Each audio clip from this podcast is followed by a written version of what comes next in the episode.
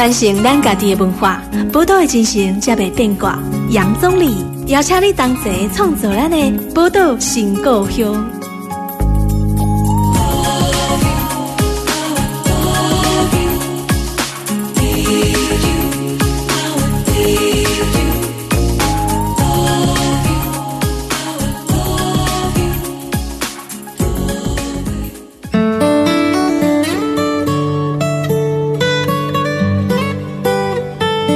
欢迎收听波多联播网 FM 九九点一大千电台，波多新故乡，打开后，我是杨宗理。今天摆来跟咱宝岛新故乡这个日久他乡是故乡的这个单元了哈。台湾最美风景是人。我相信哈，很多来到台湾旅游啊、生活定居，不管你是你的目的是什么，不管来自哪里，常常每次来到台湾，很多人都会有这句话了。那呃，今天哈，我们也要特别来介绍一位我们的来宾哈，他是从中国来的朋友，那他其实也有出书，他基本上他是也是一位媒体工作者，那是一位作家，可是其实他现在。移居到台湾了，因为结婚的关系，哈，他是来自中国四川成都的这位来宾叫上官乱，欢迎上官乱。嗨，大家好，今天很高兴哈，这个上官乱哈，哎，来到我们的这个宝岛新故乡的节目，可不可以先请上官乱来介绍一下你自己呢？其实刚才您已经差不多介绍完了，我已经这样，我只是跟听众朋友分享你来自这个中国四川成都啦，哈。不过第一个我最好奇的是，因为我说你是一位作家。那所以上官乱是你的笔名还是你的本名呢？哦，我跟你讲，就是杨宗立先生，你你你应该是第一万个问这个问题的人。第一万个，我看所有人都会 好奇。这个好奇，对对对，对对对。但是我跟你讲，就以呃，如果是以前的人。呃，以前别人问我，我可能就会大陆讲的叫装逼嘛，我会装一下，我就会引经据典啊，哦、假装高深在这说啊，这个乱嘛，比如啊，《道德经》里面说就是“不见可欲，使民心不乱”啊，或者庄子的那个呃那个在游里面说“天下极其大乱，罪在引人心”，哦、对吧？但但其实这些都是后来自己在加工的。其实这个。这个笔名啊，它最早不是笔名，是网名。哦，是我在网络上发表的。对对对，就叫网络昵称嘛。高中的时候我们用的那个就是 ICQ 嘛，后来叫做 QQ。用 QQ 时代什么 QQ 的网名。十六七岁的时候，就高二高三的时候，那时候哪儿知道这些什么高深的道理啊？是啊。那为什么起这个名字呢？其实刚才你有讲对，就是我那时候我喜欢看武侠小说，尤其我喜欢看古龙的。哦，古龙的武侠小说里面，对这种复姓的特别多，什么上官、欧阳、慕容啊。啊。然后我就起了一个上官，然后后来我觉得。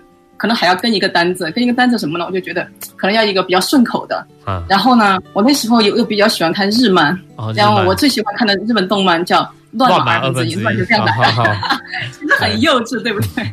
不会啊，因为我在想，你刚刚讲那个，大概我们是同一个世代的，我都知道。对，包含那个日本漫画，我们那时候大概中学时代啦，都是看这个嘛。对对哦，所以其实也没有说什么特别，另外要引经据典说什么，其实就是一个可能想到一个偶然这样发生。那就长大了，喜欢出去就是摆一下姿态嘛，就是也是比较幼稚的时候，可能 二十来岁的时候，就你不可能讲说啊，我其实就是看一个日漫嘛。我一听你讲，我觉得完全 OK 啊，就是人不变，就是很真实嘛。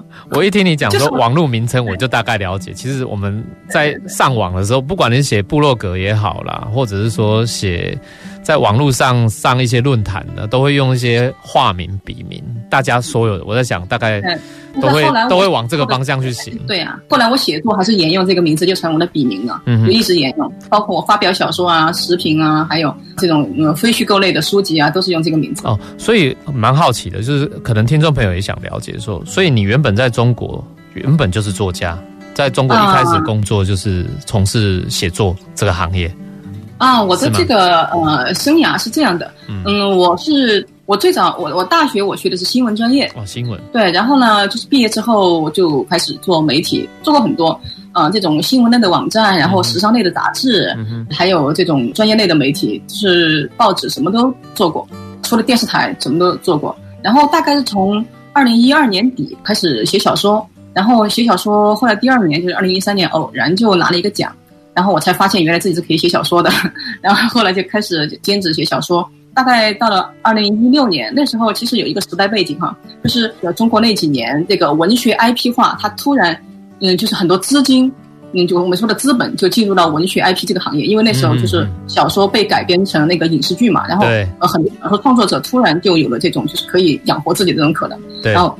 这其中之一。然后，所以后来就开始有大量的编辑来找我约小说。嗯哼。然后后来也有被改编成了影视剧，这样。对。然后再后来呢，就是其实我断断续续的写小说，然后也有媒体工作，大概是二零一八年以后才开始全职写作，包括小说，然后还有出版社约的书，还有哦、呃、时政评论。我的所有的时政评论都是针对女性话题的。好，针对性别议题。所以呃，其实像上官乱他谈到说，呃，他一开始从这个网络上的写作，然后业余小说等等，其实。这个经验呢，跟在台湾过去也蛮很多人有类似的状况。其实台湾大概是两千年左右，其实那时候很兴盛，是所谓网络小说。网络小说也不少人就后来成为很知名的作家，比如说最有名的九把刀。啊，知道。对，从网络作家，然后变身，比如说您刚刚讲的这个作家的一些他的一些文本的 IP，然后后来都陆续改编成影剧的作品啊，等等。那我想他是最在台湾最典型的一个例子啊，从网络起家的。那这样，我想听众朋友大概可以理解说，哎，你在中国那时候所做的事情，应该也是很接近或很类似这样嘛，对不对？嗯，差不多，其实就是这样。但中国就是。近两年已经不行了，就是其实中国它的整个大家知道有一个背景，就是中国有很非常非常严苛的出版审查。啊，对，有审审查制度，嗯，对对，有出非常严苛的审查，所以呢，再加上这两年因为疫情和中国的经济整体它的那个后劲不足的问题，所以现在其实资本大量的投入这个文学 IP 的这种状况呢，也在肉眼可见的减弱，嗯，所以呢，在这种情况下，其实很多靠。文学 IP 来就是谋生的作家，其实现在状况都挺不好的啊。对的，因为我倒是不单靠这个。我想你应该是不用靠这个，因为呃，你一方面另外还有谈到说，因为你有做时事评论，虽然你在做时事评论，其实谈到比较多琢磨是有关于性别上的议题，女或者女权上面的议题这样子。嗯，可是我想在呃，尤其中国的这个言论哈。目前看起来还是一个比较紧缩的状况，会感受到会可能对于作家来讲压力会比较大一点，就是或或是要所谓从事时事评论来讲，这个可能有时候我不知道，很多人难免就会变成自我审查，在中国写作的时候，不是难免，是无时无刻每一个人。就是每一个人的脑子里边都住了一个审查员哦，所以即便谈的你不是谈政治，我只是谈女女权，也会有这个，哦、也会做审查吗？尤其是女权啊，尤其是女权，就是在中国怎么讲？就是我们拿最近的那个唐山打人案来讲啊，对对，唐山打人案。其实你会发现，中国这一两年，我们在开始谈平权的那一两年，其实整个中国的那个主流媒体，还包括网络媒体啊，其实还稍微宽松一点。但是这几年从什么时候开始呢？就是从中国开始倡导开放二胎和三胎开始，因为以前一直一胎化政策嘛，开放二胎、三胎开始，大突然发现原来大家的生育愿望没那么强烈，然后他就会首先觉得这是一个女性意愿的问题，他就会觉得呃倡导平权，呃倡导女性生育自主，他会觉得是对这种政策倡导的一种阻碍。然后呢，你看那个什么共青团中央啊这样的号，官方后来会直接说什么女权主义是境外势力啊，女权主义是那个要发动颜色革命啊，对，他就是把这个女权主义已经是妖魔化了。对，而且对伸张女权的这些社交媒体进行大量的封号啊，然后大量的屏蔽，然后包括我现在其实要写这个女性相关的评论，其实很多时候发不出来。然后编辑在跟我约的时候也是小心再小心。嗯哼。去年有一个平台在找我做一个读书会，就是推荐了六本有关女权主义的书。我当时呃推了几本，其实还不是非常激烈的书，就非常通识性的，比如像那个女权主义啊，或者是厌女啊这样的。但是呢，本来计划六期，结果只讲了两期就被取消了。他们说受到了压力，但是我不知道是受到哪一个主管单位的压力，还是说他们自我审查觉得这个不敢再讲了。都有可能。有时候自我审查自己觉得有压力，就干脆不做了。对，因为中国这种审查，它它有时候就是因为我在媒体做的嘛，大家的经验，有时候一个媒体它很可能因为一篇文章，这个媒体就直接被关闭。嗯哼，所以呢，有可能就是这个主管单位，就是我们说的这个，比如出版总署啊，或者这个呃网管办，可能它的尺度是在一，但是呢，大家为了自保，可能自己会把这个尺度划到负一，是就是这样的严格的自我审查。哎、嗯，所以这个我觉得环境不同还是不一样，就是说整个大环境，我所谓大环境说，即便从最应该享有言论自由的出版业哦，或者是说媒体业来讲。在整个台湾跟中国还是有很大的差异。不过我们要拉回来谈到台湾，就是说，其实大家知道说你是从中国四川成都来的，不过因为你是结婚的关系才来到台湾生活。不过在结婚之前，应该有来过台湾吗？对，嗯、呃，我二零一五年来过两次，那个时候是自由行。呃对啊，二零一九年才取消自由行的嘛。对，那时候是自由行过来的。一开始那时候自由行过来，你还没踏上台湾这块土地之前，对台湾有什么样的想象？哦，我跟别人不一样。嗯，就是我当时第一次来台湾的时候，嗯、呃，我之前对台湾没有认识，但是是因为我当时就是在我们本地，就是已经有了一个写作者的一个、哦、一个标签嘛。嗯。然后当时就有一个想做台湾深度游的一个旅行组织，嗯、一个旅行机构。就是他们就想邀请一些就是各方面的这种我们叫 KOL 嘛啊 KOL 嗯，所以第一次来我是被邀请过来的。然后因为我本来写东西，我就是喜欢先去嗯收集他的资料，先把这个东西搞明白。所以我在第一次来台湾之前，其实我就做了很多功课，当时对台湾的人文历史啊就有一个粗略的了解。所以呢，第一次来的时候，其实很多文章当时已经就写了，写了之后回去发表，嗯、呃，发表呢还引起了不小的这个回响。就因为这几篇文章呢，然后被出版社看见了，所以出版社直接跟我嗯、呃、约了这本书。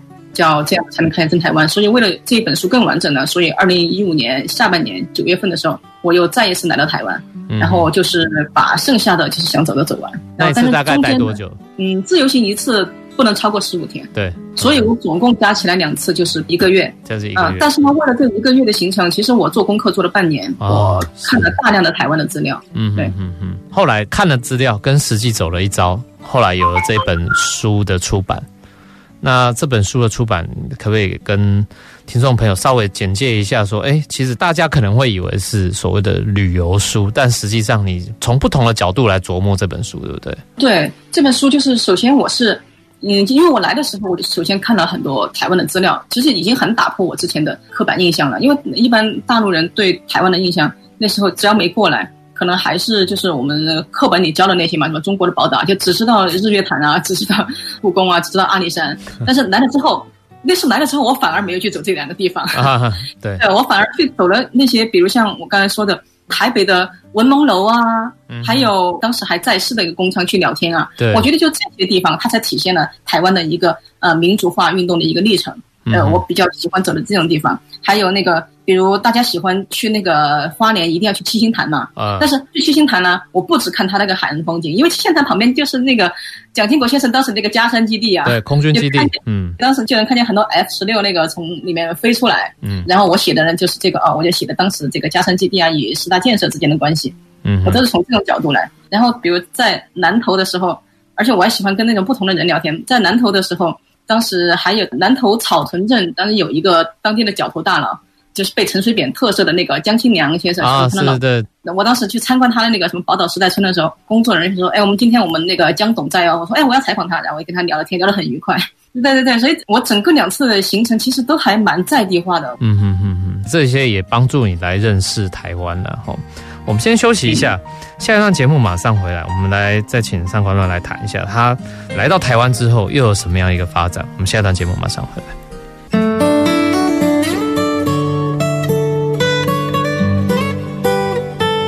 欢迎大家波多联播榜 FM 九九点一大千电台波多新故乡，我是钟礼。今天的波多新故乡是这类日久他乡是故乡，邀请移居台湾的这个新移民朋友来跟大家分享他们的故事。那其实今天的来宾是来自中国四川成都的上官乱。上官乱呢，这个是他的笔名，然后我觉得是一个很特别的作家。那我自己是关注到你哈，是从这个 YouTube 上面来的哦。呃，对对对，呃，你是看到哪一条你决定要采访我？呃，你这个 YouTube 哦，有一个很有名是谈台湾的这个防疫，有没有？看那一则大概有超过二十几万人在点阅，我就注意到了你的相关的影片，然后这些影片呢，我就进一步去查说，原来你是一个位作家这样子。那作家，我还以为你真的是在中国作家，然后想说只是来台湾短暂的居住一下，没想到一查就发现你竟然是已经移民到台湾了。当初为什么会移民到台湾？就就，就结婚了，啊，在中国认识你的另一半，还是在台湾？啊，对，其实这个。也跟那本书有关，哦、也跟书有关，就、哦、对，对。这个书真的就把我跟台湾绑一起了。嗯、那个书大概是二零一六年底的时候，当时还没有印刷出来，但是呢，已经有朋友对我的，我在发一部分文章出来嘛，有一部分的朋友就把我抛出来，他们就很喜欢，然后那时候就可能就是有很多台湾人很明显的感觉到这种同理心嘛，然后很多台湾人加我，其中包括我的老公啊，哦、嗯，他也加了，但是呢，对对对，加了之后交流很多，但是也没有交往了。我们，但是我们就是一直是朋友这样子，嗯，大概是。也跟防疫有关的，是二零一九年底，嗯，哦，二零二零年初初，就是因为他那时候也在中国，嗯、然后那时候就因为呃那个新冠，对对对，然后就到处都封城了嘛，嗯、都被封在家里，也不能出去玩。这时候聊天的机会又多了，嗯、聊聊聊才开始正式交往。然后后来大概到八月份就结婚了，大半年后就结婚，嗯、然后就这样，对对。然后二零二一年初。过完春节我就过来了啊、呃，所以这个其实某种程度是疫情拉近了你们的距离。对，而且很搞笑，其实当时不仅是疫情，当时就是因为疫情，然后我们还同在一个群里面聊。当时那个群里面其实还蛮多战狼跟小粉红的，然后有零星的几个台湾人，嗯、哦呃，然后呢就有战狼在那儿骂蔡英文嘛，然后他就是可能就是他从来也没有翻翻过墙，然后也不知道台湾到底什么样子，就在那骂蔡英文。然后我老公当时我，我之前就我对他感觉就很平淡嘛，就是一个普通的人，就是一个普通的人，就是也不会去特别去关心政治。对，对啊，别的那个台湾人其实都默不作声，嗯、就想着反正是你们大陆人的群嘛，我也不管。但是他很有种，他就跳出来，他说蔡英文没有干这些事情啊，你在哪儿看到的？就跟那个人争。嗯、然后我就觉得，哎，这个人蛮带种的。然后呢，我为了表示对他的支持，我就在旁边说，我说，哎，我说呢，我我没有直接评论他的评论呢、啊。但我直接表示他对他的支持，我就说：“哎，陆可，你什么时候有空，我来找你玩啊？”啊，就这样，他就当真了，他真的以为我要找他玩，然后就每天找我聊。哦，所以这样就拉近了彼此的距离啊。对对对。嗯，我觉得说这个是一个很特别的经验。所以你就是来到台湾，你说二零二一年，哎，其实就去年的事情而已。对，就二零二一哈。那在台湾生活了差不多一年半左右嘛，哦，对。那一年多的这个时间，跟你之前在写书的时候所观察到，应该又有不太一样。而且当时算是二零一五年嘛，那现在时隔在五六年左右的时间，台湾也有很大的变化，中国也有很大的变化，整个世界也因为疫情有很大的变化。对。在这个变化之下，我想你对台湾的观察又不太一样了。其实主要有一点不一样，首先是我的心态不一样。嗯哼，我第一次来，就是虽然我做了很多功课，然后，嗯、呃，而且呢，带着就是极强的共情感去想来了解台湾，但是我那时候还是一个游客的心态，因为我没有想到我会在这片土地上驻留下来，我只是想去了解它，然后把它解读出来，而且我解读出来一定是给中国大陆人看的，因为它在书的大陆出版嘛，所以我是一个游客心态。但是这次不一样，我来到这儿，我是嫁过来的，就是可能我的子孙后代可能都会生活在这儿。那我就不再是一个游客了，就是我就多了一份责任感，因为基于这份责任感呢，所以其实我在观察很多问题的时候，我不再去只是观察它的表面，我会去想它的出路在哪里，它的答案在哪里。就比如我之前发的一条关于台湾交通的，因为我在台湾啊被车子撞，对不对？对对对，哦，我看到那段影片。对对，然后我就开始关注这个台湾的行人路权的这一块，然后关注了很多这种关于有关行人路权的这种团体，然后我也在寻找它的原因是什么，我才发现哦，原来台湾的道路规划它是模仿美国，然后它的问题在哪里在哪里，然后我也在积极的我想怎么样去建言，希望能改善这个问题，就完全是心态不同，然后想的角度也不同，嗯，这是第一点。那么第二点就是。呃，之前来的时候，其实我虽然了解台湾的过去，但是我是不怎么样关心台湾的现在的。就是我知道哦，原来这个台北它真的现在格局是这样子，它经历了这些哦，从原来从原住民时期，然后到荷兰时期，到民政时期，到清领时代、日治时代怎么样过来的。但是呢，现在的这些啊、呃，台湾的这个政治啊，这个选举规则是什么，我之前都没有关注的。但是现在我来了之后，我就会去关注。就比如我的家人嫁的是一个客家人家庭，那么我就我就有很多关于哦，原来为什么客家人他们的立场是这样的，我觉得会跟家人聊。那么为什么那么？就是像你这样的就是平权的组织，他们是这样的。那么为什么还有一部分人他们那么喜欢大陆，成天在看抖音、看小红书？为什么又有另外一群年轻人呢？他们非常的关注台湾，非常的本土化。那么就是我现在是直接会带入很本土化的视觉，嗯哼，来台湾。对，对我就是。因为台湾它将来是我要生活的地方，嗯哼，就是我从一个游客的目光，然后到真正的关注台湾的本土价值，是这样一个转变。过去应该是站在旁观者，那现在会变成像当局者了。是的，尤其身处在台湾这块土地上，有更多的机会观察到台湾所发生的人啊。嗯看到了台湾的人、事情，还有各式各样的这些，对，不仅是观察，就是可能就是参与，甚至我想推动它，而且是那个行动者。所以这个说到行动者，就要谈到说你最关心的，因为我看到你说，包含在过去本来在中国就关心有关于女权的议题，那在台湾，其实我们知道说，台湾的性别运动、性别平权，我们不单只是谈到女权而已，谈到整个性别，在整个我说性别运动来讲的话，台湾其实说老实话，我觉得台湾很多人还不是很满意，但是算也走了，在整个亚洲，甚至在整个世界都走得算蛮前面的。比如说以刚刚你谈到那个政治的例子，台湾的这个，比如说在国会，女性的国会的议员，也就是立法委员，大概有超过百分之四十二。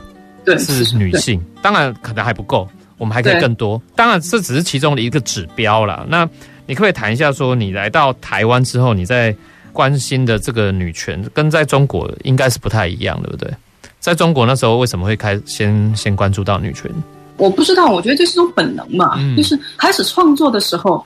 呃，我写的所有的题材就是女性题材，就是关注女性的命运、女性的处境的。嗯哼，哦，写作的题材本来就是关注。对，可能是因为这样，后来就是找我约稿的呀，就是邀请我讲演的呀，就但凡有这种题材都找我了。所以就是呃，也有不少人问我，就是我你为什么是一个女权作家？其实我不认为我是一个女权作家，因为我关心女权、女性权益，然后而且我自认为我是一个坚定的女权主义者。但是女权作家，我觉得应该是那种。就是写学术性的这种女权主义，哦，学术性的，嗯嗯，啊，对啊，就是他比如提出了某一种呃理念学说，啊，比如像台湾的，就像吕秀莲，她早期写过新女性主义嘛，是那时候。嗯然后她就是女权作家啊，然后中国呃大陆的，比如像李银河女士啊，也写过很多女权主义的理论，嗯，还有日本的上野千鹤子啊，写呃写厌女啊，然后父权的这些，她都是属于提出了这种嗯学说，它是可以影响和推动社会进步的。我觉得这个样才叫女权主义。我呢只是写女性题材小说和女性话题的视频，所以我可以说我是一个女性题材作家或者是女性评人，但我不敢称自己是女权作家。我觉得哦，了解了解，所以 在中国是这样。对，那。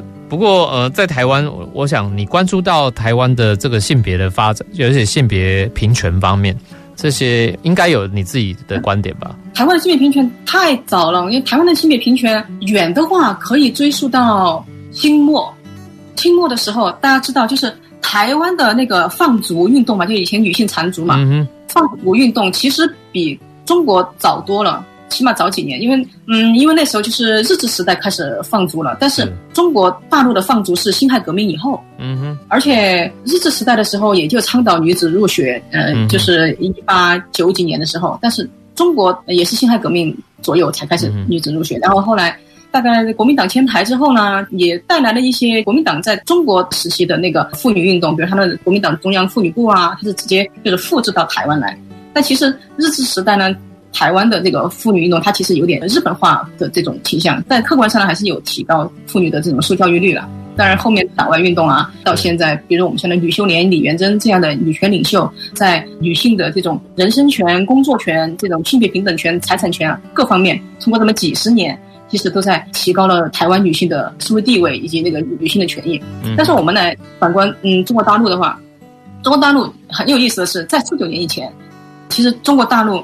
的女权运动，它其实都是从那个辛亥革命以后，比如像秋瑾那几个女权领袖带来的那个女权运动，它延续到了四九年以后。比如说邓颖超，她就是那个秋瑾他们那一代的学生啊，嗯，他们带来的就是所谓新中国之后的女性权利运动。但是这个权利运动很快就被这个文化大革命完全的终止毁掉了。就是那时候完全就是我们经常听到有一句话叫做“妇女能顶半边天”，但是这句话是毛泽东在一九六八年说的。这句话的背景是什么呢？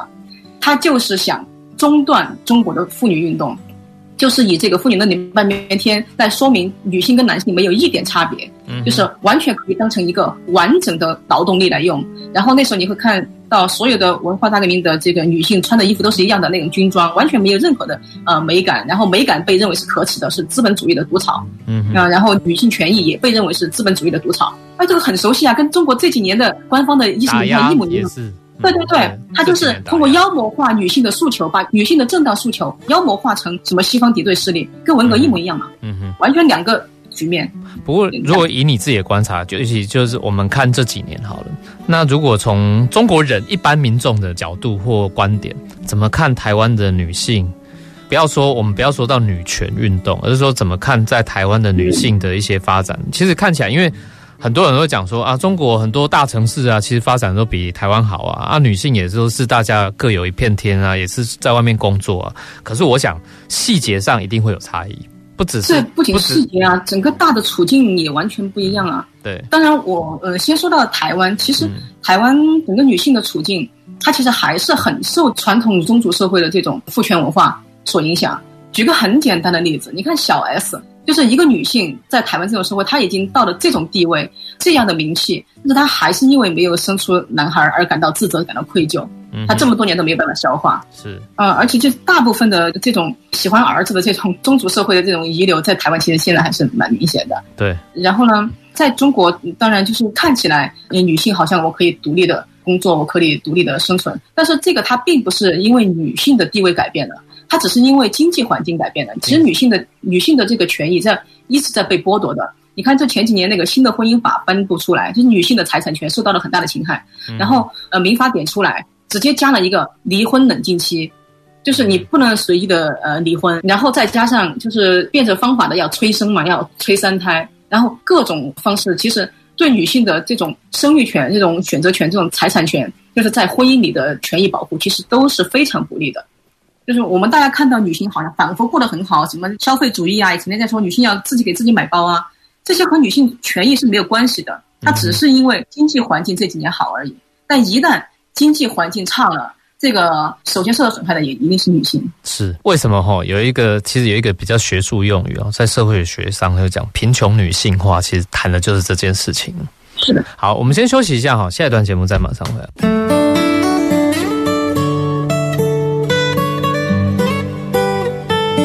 欢迎大家波多联播帮 FM 九九点一大千电台波多情况用打开和我是总理。今日波多情况用来大家在日久他乡是故乡的单元哈。那我们为大家访问到的是中国四川成都的来宾哈上官乱。他提到说，在中国长期关心这个女权、女性运动然后那提到这个中国的这些表面上的经济环境看起来好像有一些变化了，实际上。对女性的一些压迫，其实还是存在的。那这个有没有要继续要跟听众朋友补充的？对，刚才就是有提到这个中国大陆，它一边又在激烈的在催生二胎、三胎，但是呢，你会发现它并不是说要让女性自由掌握的生育权。一个很简单的表现，也是两岸非常大的差异，就是如果你真的希望女性多生的话。就是应该放开女性自己，女性自己去冻卵，或者放开单身女性冻卵，放开单身女性买精子来去做试管，但是完全没有，他依然把呃女性单身看作一个不稳定因素，就是你必须要结婚，然后必须要通过很多的这种手续才能进行冻卵和试管婴儿。就是如果你真的是想放开这个生育，真的想提高生育率，不应该首先放开女性女性权益嘛？但是他没有。但是这一点在台湾就完全不一样。台湾就是不仅是放开，而且是鼓励女性冻卵，而且还有一些在中国是非法的，比如像借卵生子啊，在台湾呢它是合法的。所以从人权和女性权益上来说，我们就从呃，因为台湾现在也在鼓励生育嘛。就是同样是鼓励生育，但两个已经完全不一样。一个呢，它是从就是完全是把女性当成一个行走的子宫，一个只是想操控女性的子宫而已。至于你有什么权益，不关我的事情。你生下来能不能养，也不关我的事情。但是台湾呢，就是它首先从你要给人义务，你首先要给人权利嘛。那台湾呢，它就首先是放开女性的权益，先尊重女性的权益，尊重女性的意愿，这样女性才能真正的按照自己的意愿去生育啊。嗯，我觉得然后现在比如说包含政府会提出的。国家帮你一起养，不只是把这个呃，比如说养育小孩的责任放在女性或者是父母的身上，还包含国家的角色也介入了。对对对，嗯，有很多不同。对，所以很多育婴的相关的政策，我们像最实际的一些相关的对呃年轻爸妈的这种补助政策。鼓励大家生养小孩这样子，那我觉得国家政策在这相关的托育上面都有一些不太一样了。那呃，刚谈到蛮多，这是关于女性议题哈。上官乱他其实之前二零一五年出的那本书叫《这样走才能看见真世界》嘛哈。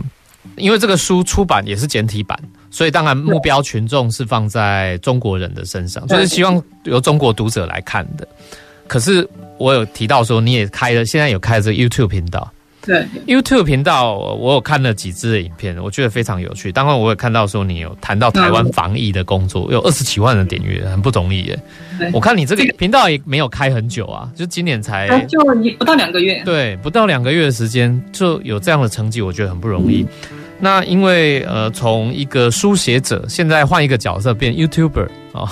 ，YouTuber 是要透过影像去传达你，我发觉你里面传达很多的讯息在里面。像这个你在谈，比如说好谈到这个台湾防疫工作，中国我们也知道前一阵子上海的封城也好，或者是我看有一些网络影片，还有人把那个宠物啊狗狗还用。对啊，就宠宠物人要打死。对啊，这些都很不人道的。嗯，好多地方都有，好多地方都有哦。对，我就想说，为什么同样是防疫，那你其实也点出了几个很重点的哦。那你为什么会想要去做这个防疫的这个影片？其实很多路配都做过这个防疫的这个话题啦。对，嗯，当时首先就是一个是那几天可能大陆的亲友都在问嘛，就是你们每天。几万的确诊，是不是就感觉是不是台湾快垮掉了？啊、然后问问我到底情况怎么样嘛？就问的我很烦。大大家生活还是如常啊？对呀、啊，就大家生活如常。第一就是我想以正视听嘛。嗯。然后其实我也没想到这个视频会火。嗯。其实我的目的就一个，就是说实话。对。对，而且其实也有不少人问我，就怎么样看这个中国和台湾的防疫做法？对，差别还，其实差别巨大啊。它其嗯看起来是两种模式，一种是灵活共存，一种是拼命的封城，两种模式，但其实是两种制度。就是你到底把人看成工具，还是把人看成人？基于这两种立场，它的措施是完全不一样。你看，因为台湾本来就是一个多元的社会嘛，所以决定了它必须要和世界接轨。因为你的经济本来就外向的，所以它必须要就是逐渐的开放。然后中国呢，首先它就是一贯的思路就是稳定压倒一切，而且它不愿意承认自己的这个封城政策是错的，因为你看最初。就是全世界被疫情袭击的时候，中国就是靠封城，好像你坚持了一年，他就觉得。然后后来好像给他给了他莫大的信心，他觉得这样好像是对的，然后不愿意承认这个错的，也不愿意随着这个环境的改变而改变，嗯哼，一直不肯转变嘛。嗯，而现在两边的结果其实已经出来了。你看中国大陆因为这几个封城，因为不仅是上海封城啊，北京也封城，北京也到现在也是严禁堂食，也是很严重的。然后还有其他的一些小城市，比如像什么丹东啊，还有云南几个边境城市，那基本上就是已经快空城了，只是大家没注意到。而且因为这个都造成了中国大陆就是反正最近经济受到很大的压力，然后失业也在大幅的增加。然后他采取的措施呢，竟然是大幅的让银行放水，然后所谓的放开房地产，就是鼓励大家买房子。因为过去几年大陆进行了非常严苛的这个楼市限限控对限购嘛，对，现在呢又突然放开，好像放开大家又有钱去买一样。其实这么多人失业，对吧？所以现在两边的差异已经体现在结果上面了。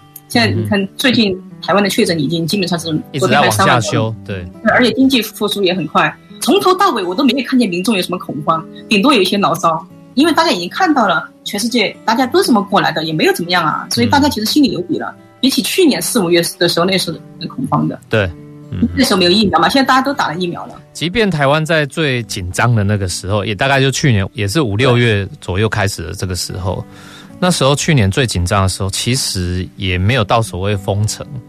对啊，完全没有，也没有，也没有到封城，就是所谓的我们叫做第三级警戒啊。那对，可能当然这个有人说是台湾人自动封城，对，台湾人会自己自动自发的去啊，因为对这个病毒有所防范，就自己做了一些自己的防疫工作嘛。啊，我觉得这个当然是来自于说整个，我说我们台湾作为一个共同体，我们对于这个社群想要保护它，那大家会愿意团结在一起去做的。那我会觉得说。其实，当然，对于面对疫情来讲，我常常讲说，我们是民主防疫。嗯，我们在面对防疫的时候要有效果，它一种是民主防疫，一种是专制独裁防疫，看你要选择哪一种的方式来防疫。嗯，那台湾因为民主化已经这么多年，不可能走回头路，所以当然还是继续走民主防疫的道路了。那这个是防疫的工作，不过这样从头到尾，我们从第一段谈到现在。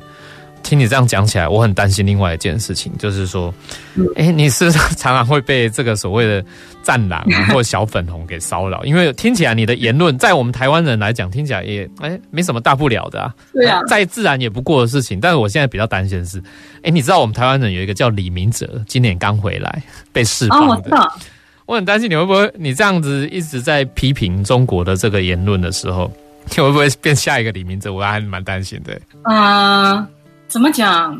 其实，在中国很多这样的人，其实在中国，就大家被所谓的被盯上啊，就是在中国，任何人只要在网上说了什么，其实都会被无处不在的这种审核系统盯上。对，还有什么一堆小粉红来攻击你？而且，对啊，其实很多小粉红也有拍马屁拍错了，然后被盯上的时候，哦、就算没有这些，那发言被禁言啊，被消耗啊，大家都经历过，这些其实都算被盯上啊。然后我大学期间就开始翻墙了。然后，呃，零九年呢开始上 Twitter，我其实我 Twitter 一直都有几万粉丝，就是我跟小粉红缠斗的经验也有十几年了。缠斗的经验，哇，那是 老姜。所以，对对对，所以姐就不例外。那么被盯上，那再高一级那，这这就是我们所谓的被喝茶嘛，其实就是被相关的关就是约谈嘛，约谈，约谈警告，嗯、我们说的约谈警告。嗯，这个也很正常，在中国就被警告、被喝茶的。写作者那太多了，嗯，就就在成都，我很多朋友就是搞写作的，那都被约谈过呀。嗯，那我当然也不例外啊，我也，但是我也觉得我也没什么特别的，嗯、好几次都是他找上门来请教。但是呢，我跟你讲，就这种对言论审查的这些警察啊，就是在中国，他包括比如我们说的那个国内安全保保卫大队啊，嗯，然后如果你涉外的话，那就是国安局啊。如果就是再低一级的，比如其实针对那些普通网民的，那就是网警啊，就是一般这种人他们不会找我。然后大家都还算客气。他们其实也是见人下菜的。如果你只是一个普通的网友，只是那就是这就是恐吓，就把你当成贼啊，当成流氓来对付。如果你是一个他觉得你是一个还有点水平，也有道理，然后尤其是你懂他们的办案程序，懂中国的什么呃刑诉法，懂法律的话，他会比较尊重你。嗯哼，就是你呃，如果你还有一点就是有有一点这个呃声望的话，有一点这个分贝的话。他们又会更加支持你。这个时候其实已经不叫做警告或约谈，应该更类似于一种谈判啊。就是你不要说什么，然后呢，我们也减少骚扰你的尺度，就这样，保持一个微妙平衡关系就对了。对，其实，在大陆现在就是很多的这种长期被约谈的这种写作者，就是大家是保持这种关系。对，所以是对我来说，就是这个啊、呃，怎么样？怎么说呢？如果他盯上我就，就哎盯上呗，也不是第一次。对。所以也不，可是你虽然现在住在台湾，那有比如说疫情松绑的时候，还是要回去啊探亲，或者是回一趟中国四川啊，哈等等。对，但是我那你现在发表这些言论，要说我完全没有困扰这种，会啊，但是呢，就是我会有一个心理预期，哦，会大概什么程度，就是可能是我承能够承受的程度，嗯、但是我。并不会因为为了回避这个，我就不去说实话。我觉得说真话是很重要的一个事情。是对，就是很简单，就是也有朋友问过我类似的问题，就是说你为什么为什么你的内容水准这么高？为什么你只做 YouTuber？你如果你去掉一些政治的语言，你删减一下，你放到墙内，什么西瓜视频、抖音上啊，估计也很有人气。嗯哼，就是我的回答跟我要跟你刚才这个问题的答案是一样的。我好不容易都来到一个自由说话的地方。我还要为了一点流量，我再自我阉割一次放回去，我不是犯贱吗？啊、对，哎，所以这很重要。其实能自由的说，自由的讲，其实对很多创作者来讲，这才是最重要的啊。对啊，嗯，对作家也好，甚至 YouTuber 也好，其实你能自由的说话，那真的才是对他们来讲是最可贵的啊。可能有时候不是在乎说我的流量声量多少，有时候并不是这样。对，啊、对，而且其实，在台湾哈，你就发现哦，那个声量越高，就是越爱。自由讲话，我不能说他都是乱讲，但是很多人都是能自由的讲话，所以他也才因为这样享有更高的流量了。是的，那时间关系，我们今天节目要在这边先告一个尾声了，也非常谢谢哦，今天中国的作家上官乱，然后他今天透过我们这个连线来专访，来跟我们讨论了那么多关于他对于台湾的这些观察，对于中国的观察，尤其我们听到说。其实，作为一个在台湾的新移民，我们比较少听到说关于对台湾的，尤其是所谓的政治上的观察评论哈，或公共事务上的观察评论。但他是，我想是非常难得啦，就是尤其是来自中国的这些新移民朋友，我们大概很少会听到这样的一个声音。那非常谢谢上官乱今天接受我们访问，谢谢，感谢感谢感谢各位。